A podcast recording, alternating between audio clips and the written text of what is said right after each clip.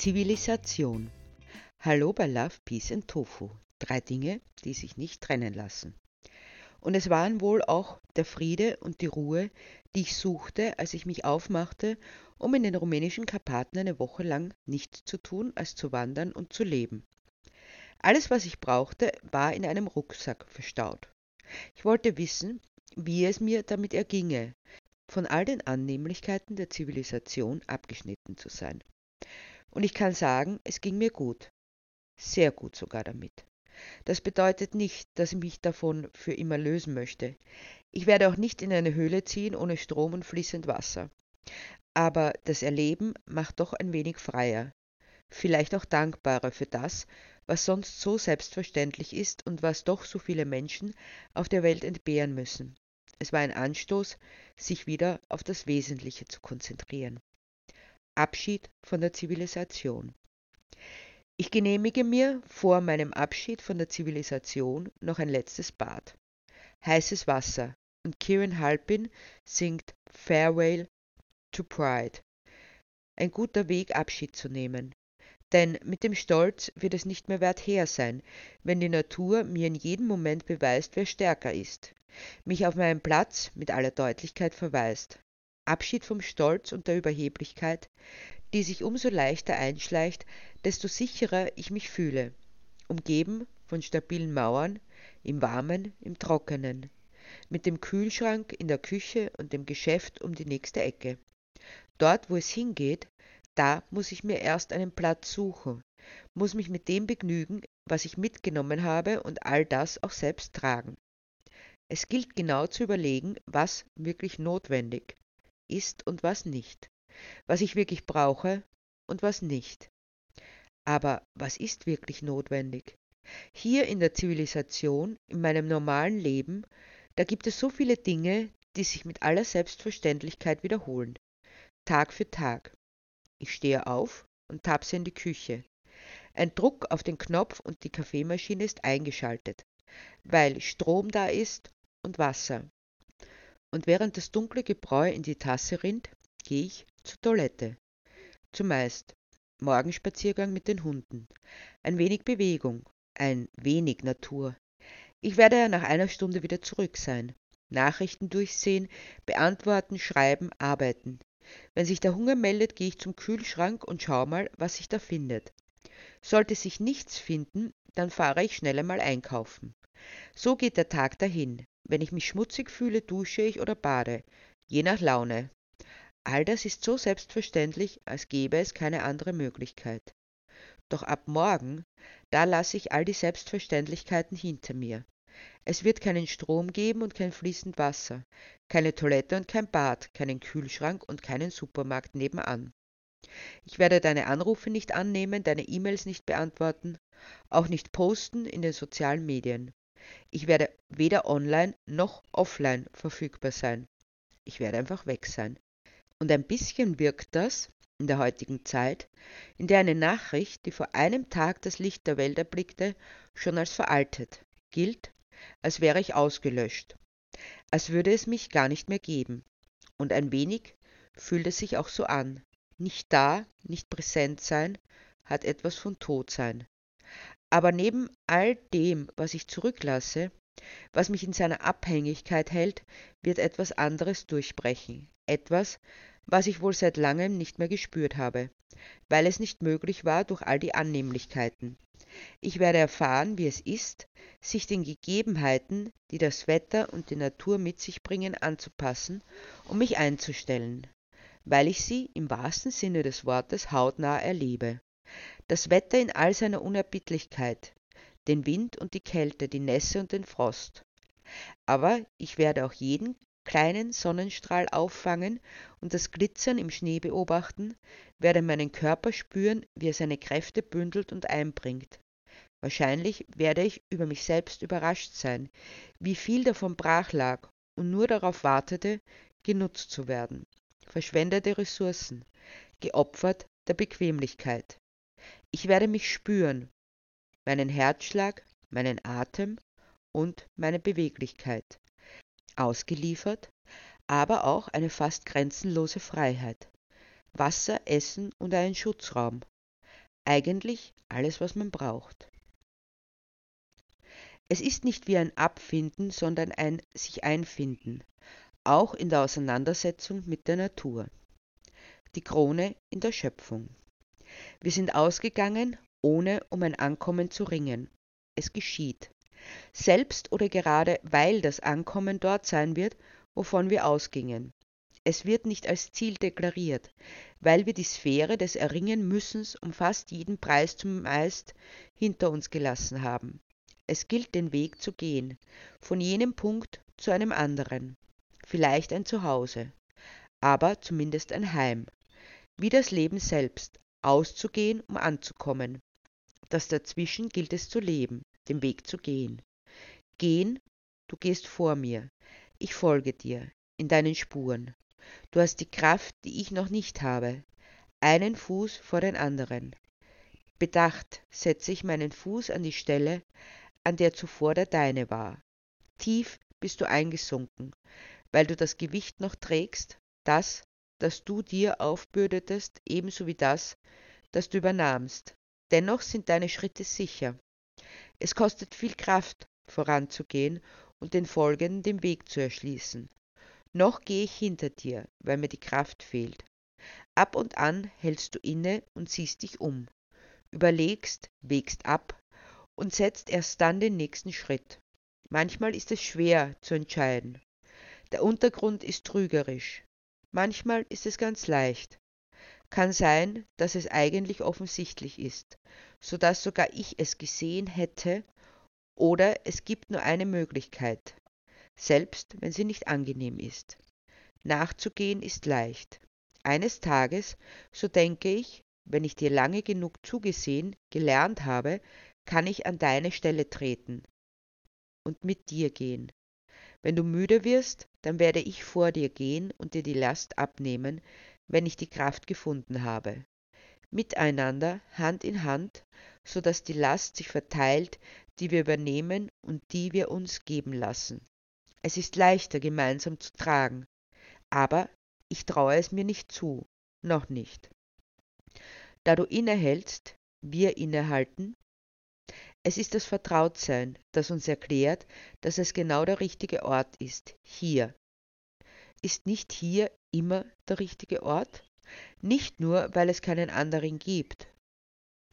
Du legst dich unter einen Baum, verschränkst die Arme hinter dem Kopf. Du schließt dich in dich, wie ich erkenne, von dem Platz, an dem ich mich setze, ein wenig abseits von dir. Man braucht auch Platz, um zu atmen. Du sollst auch für dich sein dürfen. Es ergibt sich. Ab und an wandert mein zielloser Blick auch an dir vorbei.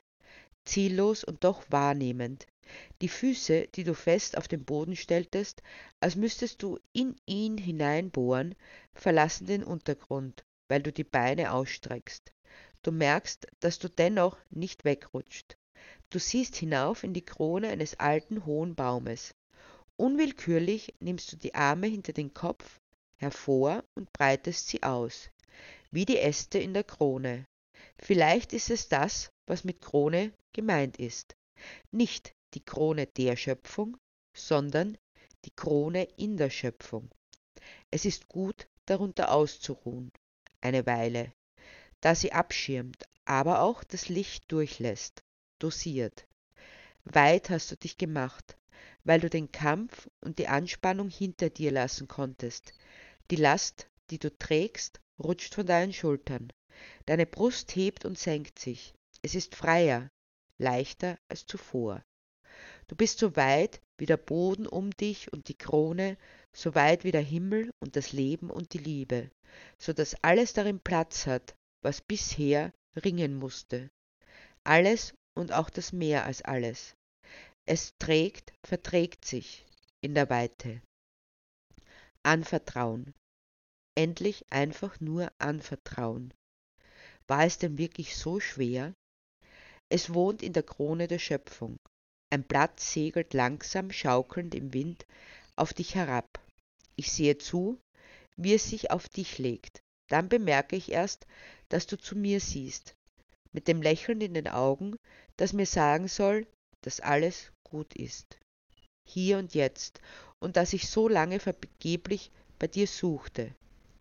Da erst merke ich, dass ich dich beobachtet habe. Rasch sehe ich weg, weil ich deine Ruhe nicht stören will.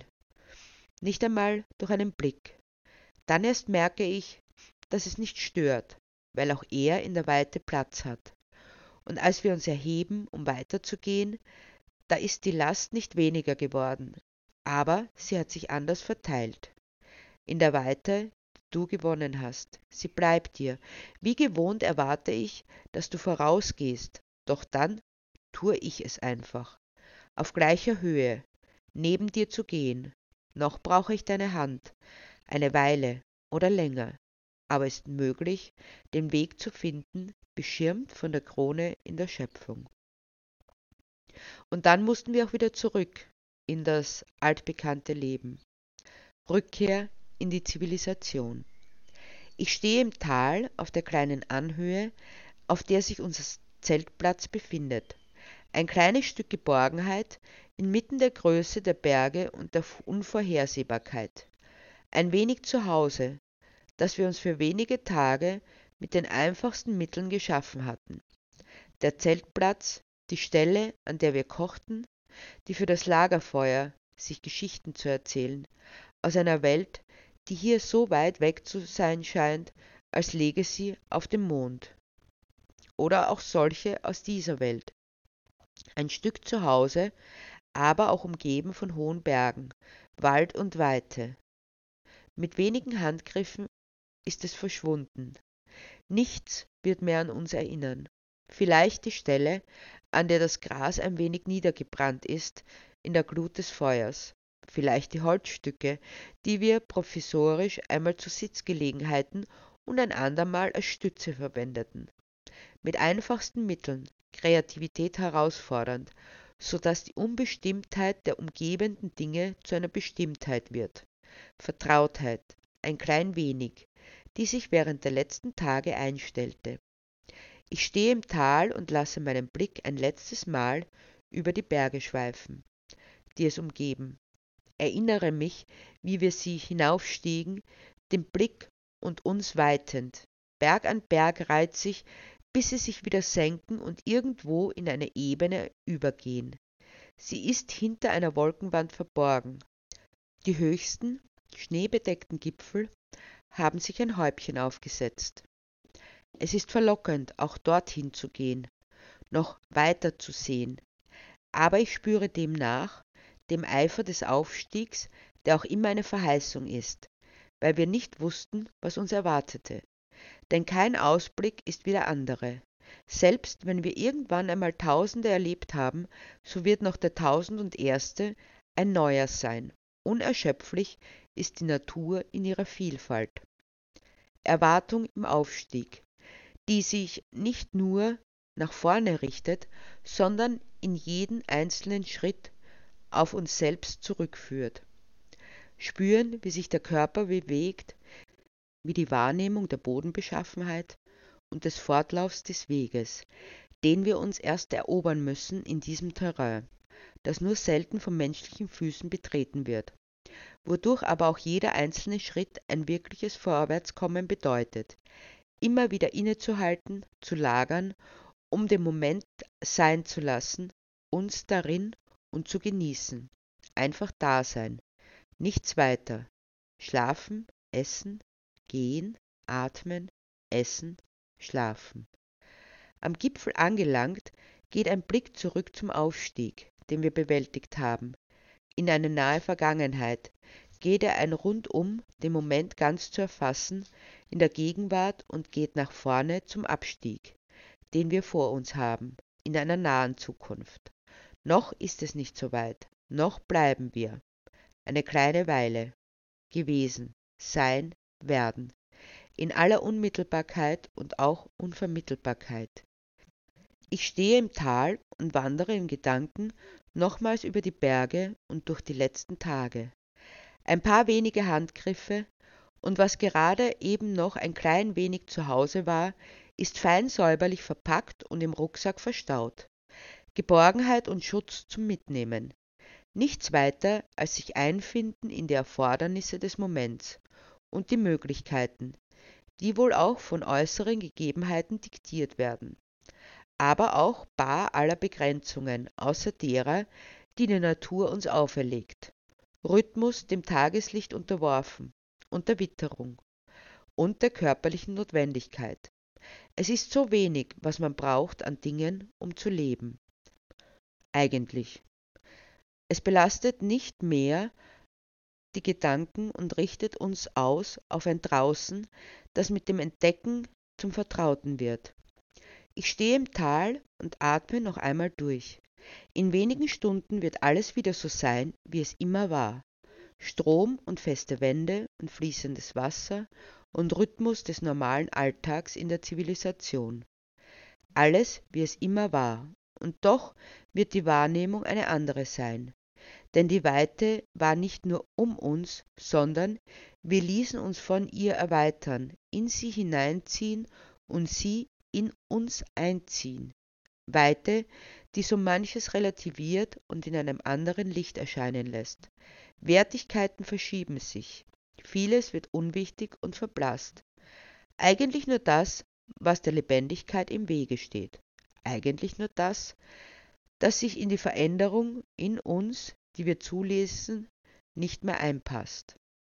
Rückkehr in die Zivilisation und doch keine Rückkehr zu dem, was wir zuvor waren, denn eine Erfahrung ist unhintergehbar. Wir kehren zurück, aber anders, als wir ausgingen. Wir kehren zurück in dem wir immer auch bleiben. Ein Erleben, das bereichert und verändert. Die Frage, was brauche ich wirklich und was meine ich nur zu brauchen? Wovon mache ich mich völlig unnötig abhängig? Und letztendlich bleibt nicht viel. Ein Ort, um sich sicher zu fühlen, warm und geborgen, genug zu essen und zu trinken und Menschen, die mit mir sind. Mehr braucht es nicht. Nicht zum Glück und zum Miteinander. Es wäre das Ende der Gier und des Nichtsattwerdens, trotz des Übermaßes, das Ende des Neides und dem Spekulieren auf das, was der andere hat. Es ist gut zu leben, sich und einander, befreit und bereichert. Wer es begreift und annimmt, ist auf dem besten Weg zu einer Welt voller Love, Peace and Tofu.